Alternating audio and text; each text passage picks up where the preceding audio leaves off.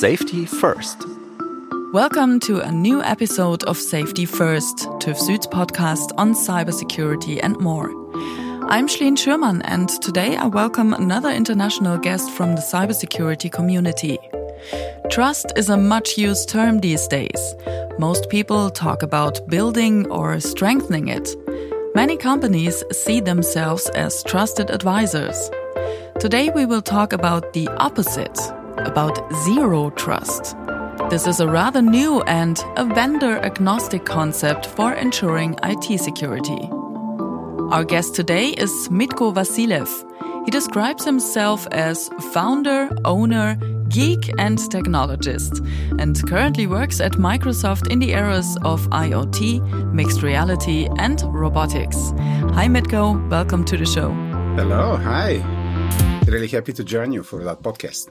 Mitko, we're always being told that trust is so important. Everybody wants to build and strengthen trust. After all, it seems that in IT security, you better don't trust anyone.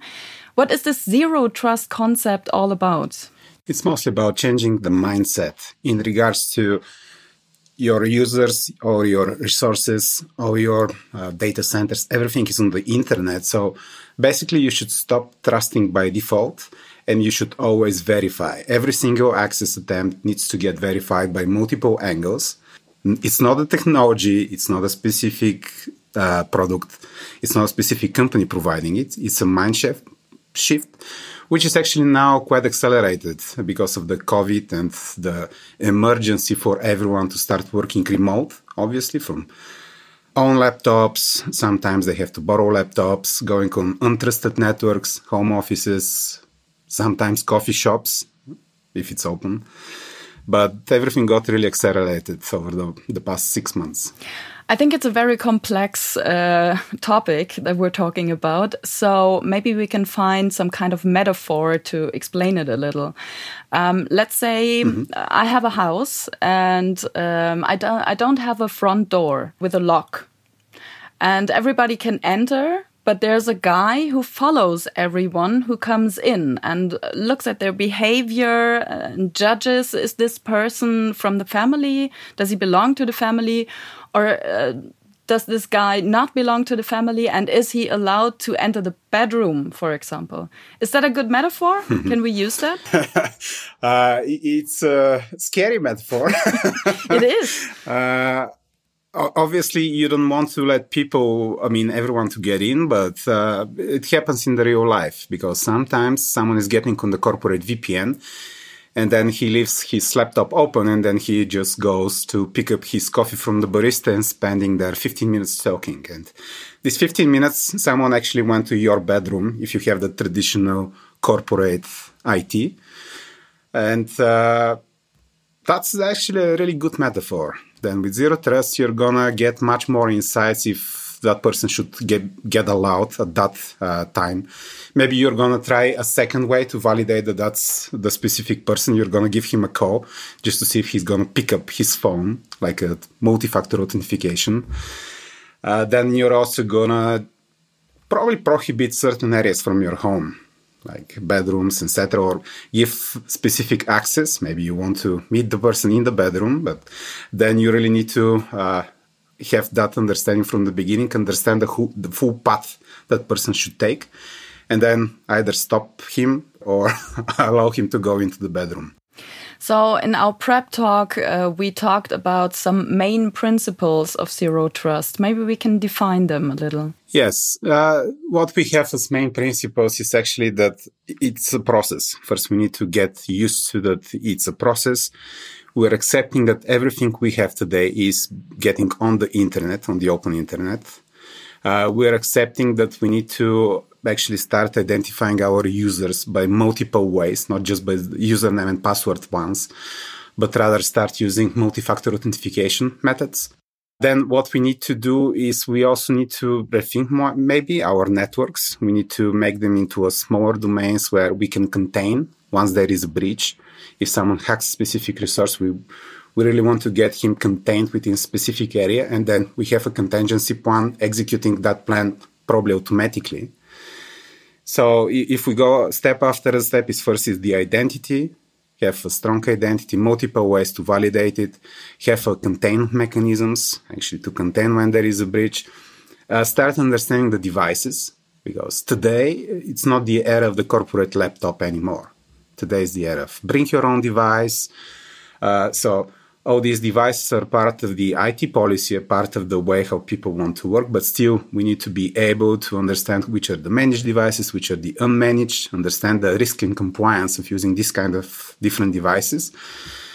And then we have to automate the policy enforcement. I mean, if there is a breach, if there is an illegitimate access, we need to be able to stop it and then validate all the records. So, how does it work with all these uh, services? Do these services and systems uh, permanently watch what I'm doing and flag my uncommon behavior as potential security breach and ask for additional verification in that case then? What we have is every single modern IT system has logs. Everyone is logging uh, almost everything that the users do obviously uh, compliant with all the GDPR requirements if you're in Europe or in different regions. So the logs are there. Uh, the difference with uh, Zero Trust is that we are actually looking on these logs as signals, and we uh, want actually to build a mechanism and processes to get these signals from all these different places and start regulating. I mean, not based on yours as an individual, but based on your identity as a IT identity and if that identity is, let's say, logging in Europe and you're expected to be in US, if that identity is trying to access the corporate payroll database at 3 a.m., and then all these things can trigger actually automated actions, stop the access, trigger the alarm, open a security breach ticket. So it's perfectly safe. yeah, perfectly uh, safe. But I think everybody of us already uh, had the situation where uh, he or she was locked out of an account uh, or service as a legitimate yes. user. What is the chance of false positives in a zero trust architecture? Uh, it's a process. There is always the chance. And obviously, as the organization starts shifting and uh, changing the way how, how you access the data, they have the applications, etc., there will be false positives. So it's not a, a switch from today on, we have all our data uh, labeled properly based on our specific taxonomy. And now we have all the applications secured. There is no such a switch. It takes time. In most cases, what we have, because zero trust is not new. I mean, it's more than decade old methodology. And then over the last five years started becoming a hype and everyone's becoming now zero trust compliant. So we've got enough learning and understanding of changing traditional corporate infrastructure to zero trust model to avoid all these false positives and bad experiences of getting you locked out from valid resources. I was reading about the need to know principle, and it says that I can only see the information the system uh, deems, uh, seems fitting for my purpose. Could it happen that mm -hmm. in on one instance I can, and uh, in the next I cannot use a certain resource? And uh, what does it do to the productivity of every uh, user? I mean, there have been a number of studies uh, actually of changing to more dynamic and automated model of granting access and also stopping the access. And on the productivity side, as soon as you stabilize the process, which typically takes between one year to, to two years, so 12 to four, mm, uh, 24 months. Uh, everything should be as smooth as before when you hit, I mean, as a user experience, as before with the traditional firewalls and like traditional enterprise security. It's one to two years, let's say there could be glitches because it takes time, number of systems, also depends on the company because there are companies with hundreds of thousands of employees across different entities. Then they're buying other companies through merger and acquisitions. So it becomes even more complex. So typically it will be months of short disruption, but nothing catastrophic should happen to a company that actually decides to go to that path in 2020. When we talk about uh, this kind of uh, tracking or tracing, um, I think we also have to talk about the privacy aspect.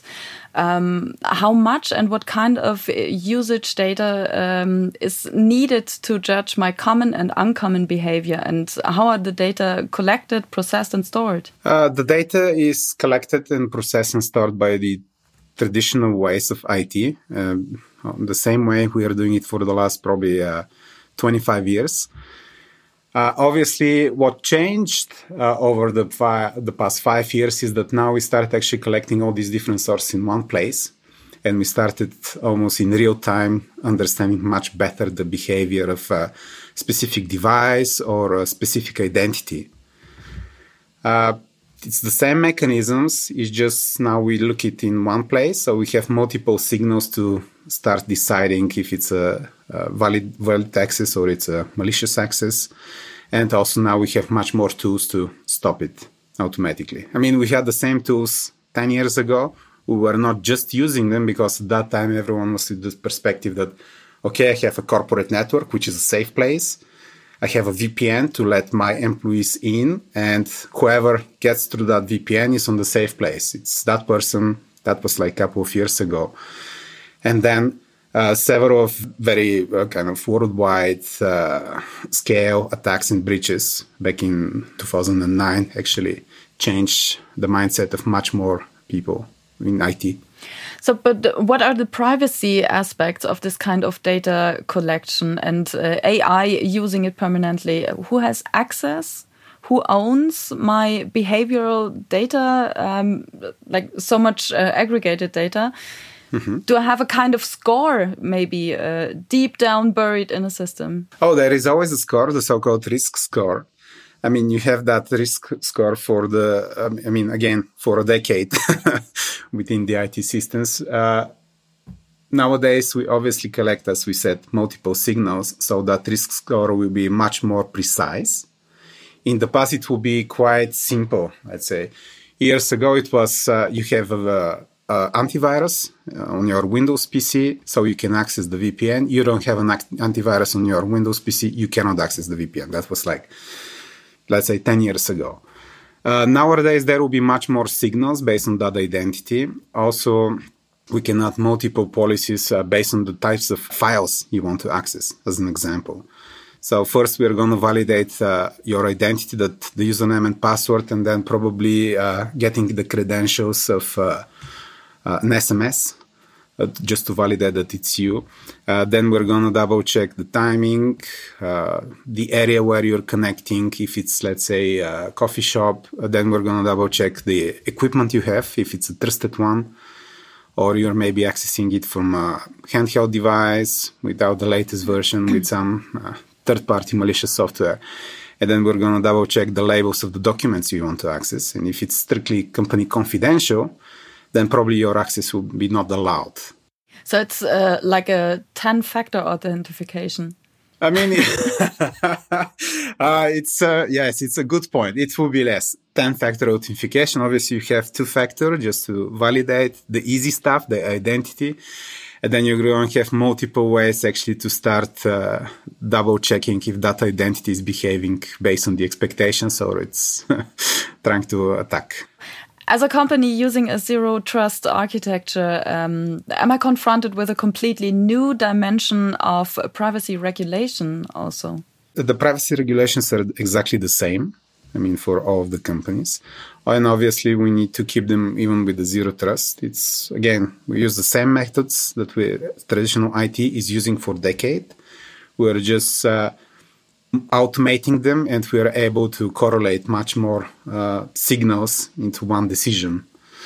So nothing changed that drastically. If it's uh, everyone who is compliant with GDPR can still use zero trust. It's the same mechanisms.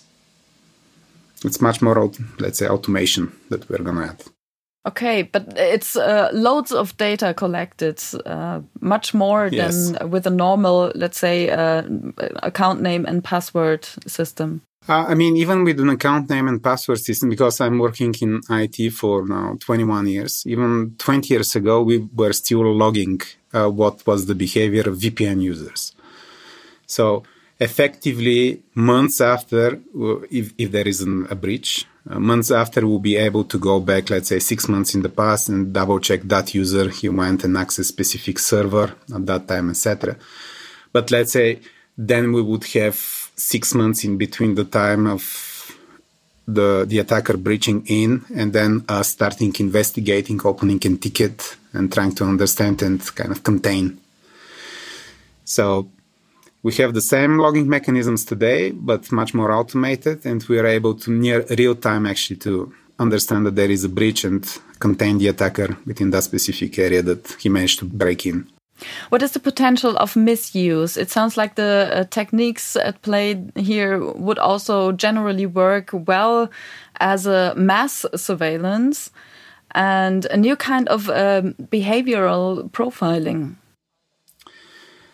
Uh, it's typically uh, zero trust in a modern network is going to work on a very uh, low level types of uh, understanding you and building your profile. So it's not going to go to the full level of, let's say, uh, modern uh, streaming services to really go into understand your behavior and uh, start building kind of everything that you see based on your profile. No, it's not.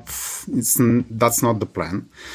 Obviously, it has all the automation tools. It's going to understand a lot of your typical work behavior, but it's not going to go beyond that. So let's look into the future, Mitko. Uh, from your point of view, how long will it take until the zero trust concept is established more commonly as the standard? I mean, everyone was expecting that it will take probably a decade until zero trust is get established because many of the established companies they still had the office networks.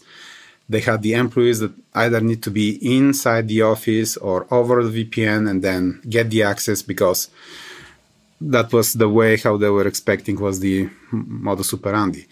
And obviously lately after the lockdown suddenly all these companies had to take tens of thousands hundreds of thousands of people to work remote from home or remote locations. Uh, so basically, uh, zero trust at the moment is the hottest topic ever because that's the most cost efficient and fast way of moving to a secure, remote first type of enterprise. Where obviously the people are going to go back to the office in the future, but still you're going to have vast majority of the people working remote, working from co-working spaces or working from their home or, or coffee shop and they, they need to be productive. They obviously has to access also corporate resources with uh, uh, higher security. So zero trust is the most efficient and fast way to transition. And today, what are the most common obstacles and inhibition uh, thresholds for a broader application in organizations? So at the moment, I think the only obstacle is uh, time because many of these companies they have tens or hundreds of thousands of employees. So migrating them and start labeling let's say the documents so you know you have labeled on what type of access should be granted and applications it's just the time to migrate to zero trust. I don't think there is a modern enterprise today which does not kind of move into that direction. Some of them already shifted They've got learnings, there is a lot of information, and some of them are shifting. I'm constantly meeting companies for 100 years, and they have been successful in 95 of these 100 years. They always grew the business. So they're always asking, why should we change? And then suddenly everyone has to work from home for six months. And not everyone has a VPN, or someone gets on the VPN and he stays there for like a couple of days, always on, laptop is open, left unattended. So even these companies start understanding that, okay, now we need to redefine how we're using the equipment that we have today and how we can shift fast to a more agile method of collaboration. So the homeschooling kids don't mess with the data. yes, you have no idea. I mean, there was a study how many homeschooling kids were using actually work laptops of their parents because simply you don't have enough equipment and there was no uh, possibility actually to buy equipment for certain time so when you had to homeschool kids many of the parents had actually to give away their work laptops so the kids can use whatever collaboration tool they use for uh, remote schooling and all these kids like sitting on all that majority of information. Mitko, thank you a lot for all these insights. And uh, but before you leave, uh, we have one more question about yourself. Sure. In your LinkedIn profile, you describe yourself. Uh, already said it as a founder, owner, geek, and technologist. Yes. Currently, you work as a technologist for Microsoft in the field Yes. of IoT, mixed reality, and robotics. Before that, among other things, you were CTO at Cisco IoT Innovation Center Germany, Open Berlin. Yes. That sounds quite interesting and exciting.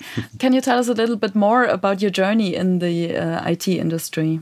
Uh, I mean, it started again 20 years ago. First, I started working for an oil company, actually. Uh, and uh, at that time, it was a wild west.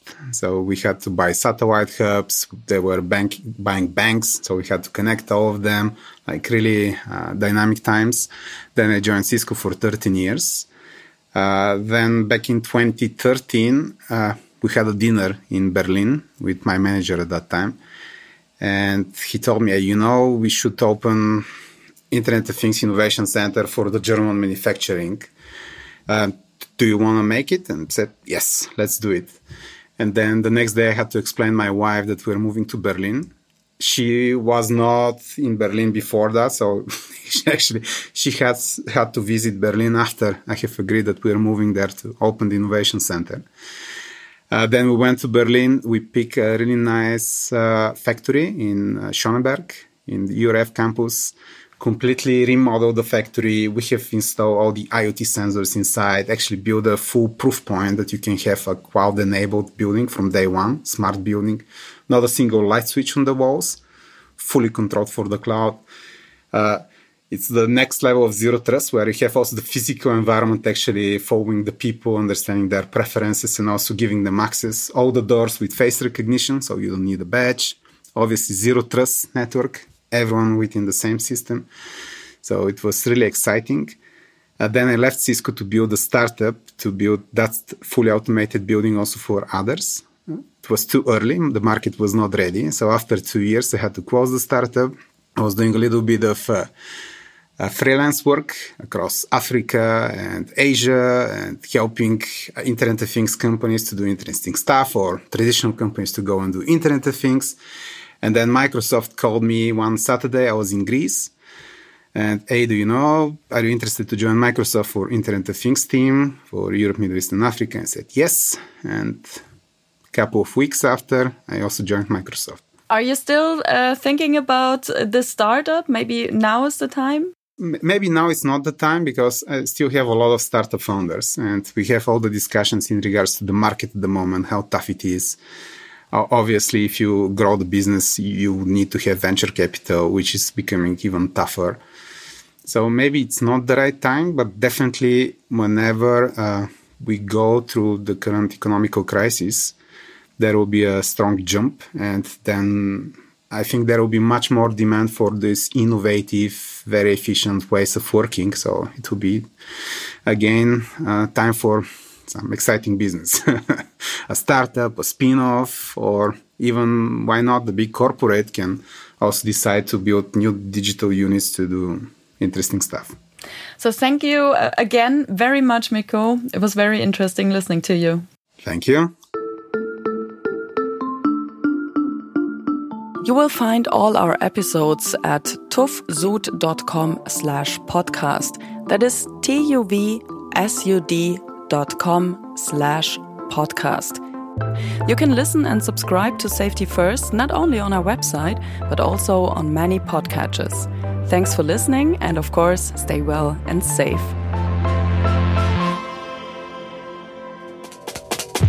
Safety First is produced by TÜV Süd, editorial support and audio production by Ikone Media.